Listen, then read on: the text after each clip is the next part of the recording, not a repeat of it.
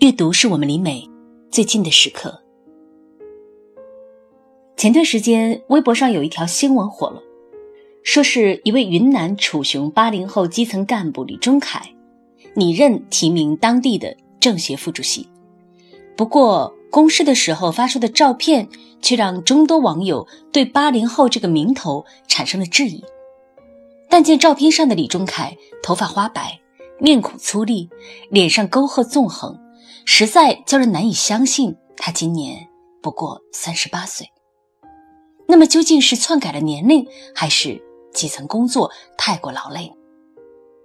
当地政府随即回应：照片是真，年龄也是真，只是他一直在基层负责扶贫、移民搬迁等一系列工作，任务艰难。不单他白了头，搭档的乡长、同年龄的一线基层工作者。也大多是这个状态，即便是接受采访，李忠凯仍旧不忘跟记者吆喝起当地的特产和旅游风光，也让很多人记住了在云南还有一个叫做大窑的地方。但是今天我想要讲的重点却并非只是感慨这些人的奉献，在这场瞬间直冲头条的狂欢里，暗藏的其实更是一种都市和乡镇的割裂。其实人们似乎不太在乎李忠凯们在我们看不到的地方做了什么，微博上的诸多评论最后也都聚焦到了那种视觉的冲击感，所以很多人在晒照评论，以此来证明自己仍旧年轻。偶有的感慨也很快被各种新鲜的事情所冲散，就像李钟凯自己说的那样，接下来还是要踏实的把手头工作干好。而我们也知道，接下来乡镇终究要回归寂寞。说一个大概的数据吧，截止到二零一七年底，中国的贫困人口大约还有三千万人，这是一个什么概念呢？整个韩国也不过五千万人，在世界人口排名中大约是第二十七位的样子。也就是说，这么多人的年纯收入在三千元甚至更低。而三千元又是什么概念呢？这是北京平均工资的三分之一，是一个戴森的吹风机，是商场里的一件普通的大衣。如果这些数字太过抽象，好吧，接下来讲一个更加现实的故事好了。四川省达州万源市茶亚乡老洼坪村在地图上的位置，很多人恐怕定位到四川省便卡住了。好一点的会知道达州万源，而老洼坪村在哪儿？光是泥泞古道和近千米的海拔就挡住了很多人一探究竟的路，而相对的，也挡住了山上的人下乡的路。很久以前，这个地方流传着一段歌谣：“老洼坪望天井，十年九载无收成，包谷馍馍。”胀死人！但直到二零一五年的九月，这种情况也没见得好转。村民们吃用的都是自家老井里的水，逢着枯水期，人喝水的同时，还要记着圈里的猪牛，他们喝什么？那么，除了下山背水，就只有混杂着泥土、枯枝一类的糊糊水可供村民使用。有时真的很难想象。在二零一八年的今天，商场里摆放着各国进口的矿泉水，而在中国某一些地方，还有人连一口干净的水也喝不上，而这也确确实实的发生了。在那些被大多数城里人忽视的贫困乡村里，这些画面不会出现在抖音、知乎和微博上，但是它却不代表没有人会去关心。常一腾，便是其中之一。与李忠凯同样是八零后，常义腾在主动请缨前往老洼坪村担任第一书记之前，是中国工商银行四川分行一位年轻的科长。他家庭生活优渥，所以他做出这样的选择，很多人都懵了。老洼坪村的贫困，就如我们之前所描述的那般触目惊心。但凡年轻人有力气、有机会，恨不得立刻逃得远远的，哪还有人愿意来到这里？更何况是研究生毕业的常一腾呢？很多人不理解他，也有人觉得他在那个村庄里待上一段时间，吃点苦头，就会申请调回城里的。但是常义腾的魄力，着实令人侧目。仅一个月的时间里，他就走访了全村十一个村民小组，三百多户家庭。这是什么概念？也就是说，平均每一天，他至少要走访十户人家。了解每家每户的生活现状和需要，而这些，都是他用脚步丈量出的距离。当了解到这个村庄最关键的痛点是基础设施建设的缺乏，常一腾就想方设法向老东家工行申请到了数百万的援助资金，建好了四百立方米的蓄水池，安装入户水管，足有四十二公里，这相当于北京。到武汉，二十分之一的路程。最令人动容的是过程，也是结果。很多人尚还记得通水那天，八十三岁的聂继和老人第一次看到自来水澄澈的模样，尝到其干净的滋味，老人老泪纵横，激动地说：“真是没想到这辈子还能喝上自来水。”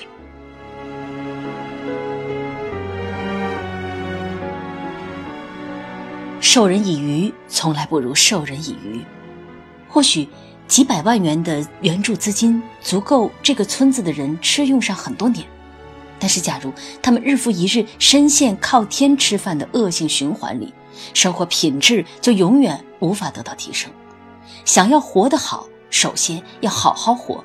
当基本的温饱问题解决了，真正扶贫的重头戏方才拉开序幕。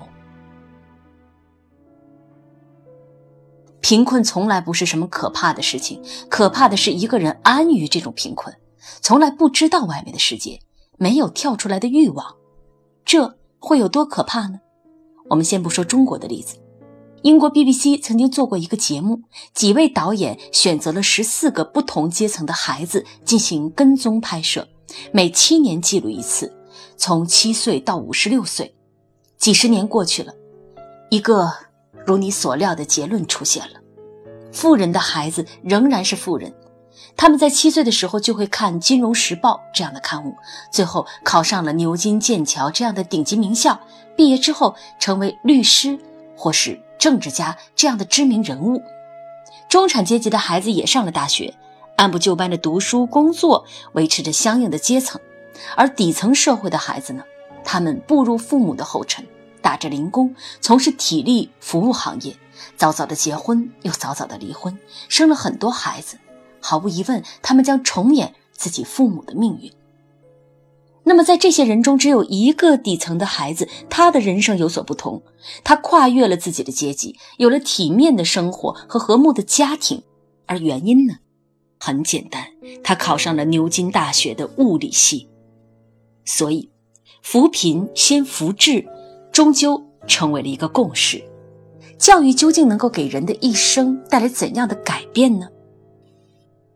湖北省保康县过渡湾镇白玉村小学的支教队员丁思杰心里再清楚不过。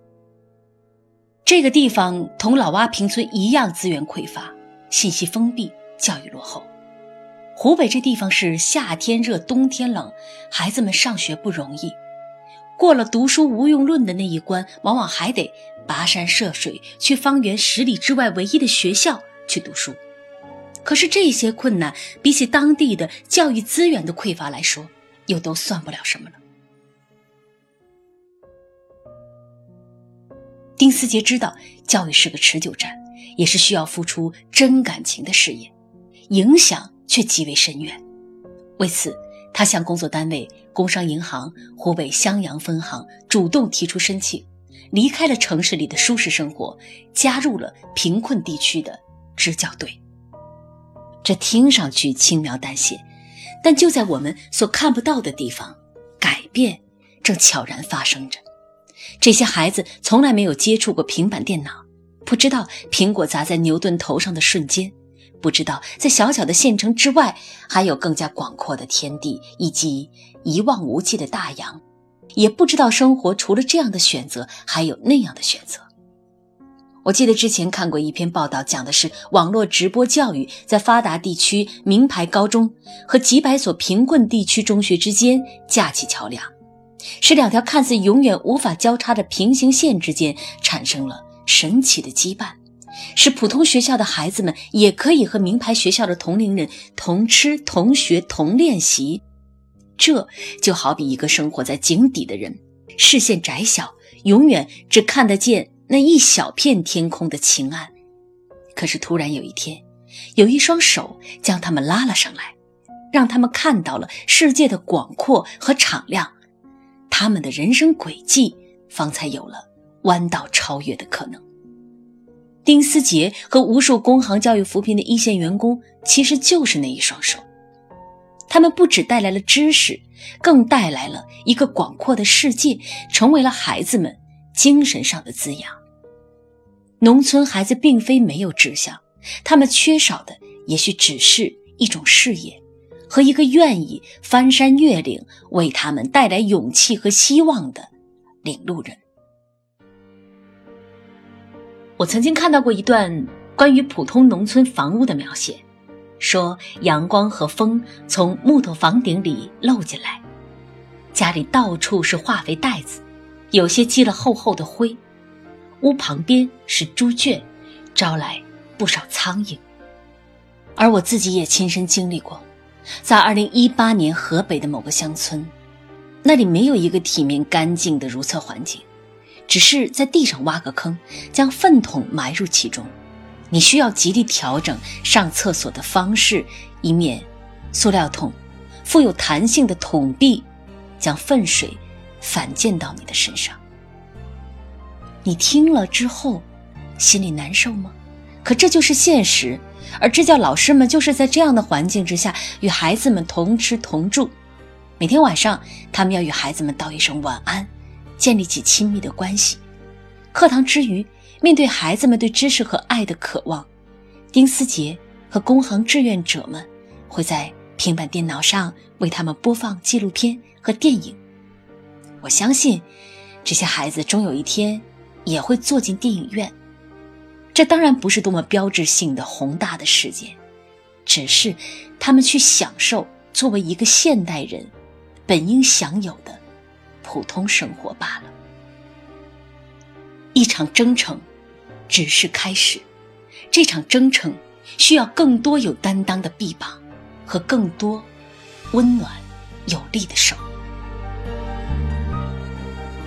正是得益于工商银行金融扶贫的工作，他们每年向扶贫点派驻素质全面的优秀干部，目前已经遍布全国二十六个省市。光以四川定点扶贫地区的教育扶贫为例，他们就发动了将近一千个员工，对一千三百多名家庭贫困的大中小学生进行结对帮扶。在定点帮扶的二十三年间。工行在四川通江县、南江县、万源市、金阳县共捐建了十七所希望小学，连续十五年开展启航工程、优秀贫困大学生资助的活动，累计支持了将近三千名贫困学生圆了他们的大学梦。二零一六年十月十七号，正值国家扶贫日，也就是在那一天。工商银行正式实施贫困大学生专项招聘计划，通过有针对性的适当降低招聘条件，为贫困大学生提供在家乡工作就业的机会。短短两年间，签约人数就达到了八百三十八人。这就意味着，教育扶贫不仅改写了贫困学子的人生，更实现了一人就业、全家脱贫的目标。也更是将才智和希望留在了那片热土上，而这些学生的下一代将会彻底改变自己人生的起点。是教育消解了孩子们的隐痛和不甘，这些早上七八点钟的太阳是希望，更是未来。本期节目，感谢中国工商银行对阅读经典的支持。也感谢所有像丁思杰和常义腾这样的工行人对扶贫事业的奉献与爱。我是上官文露，下期读书时间，我们再会。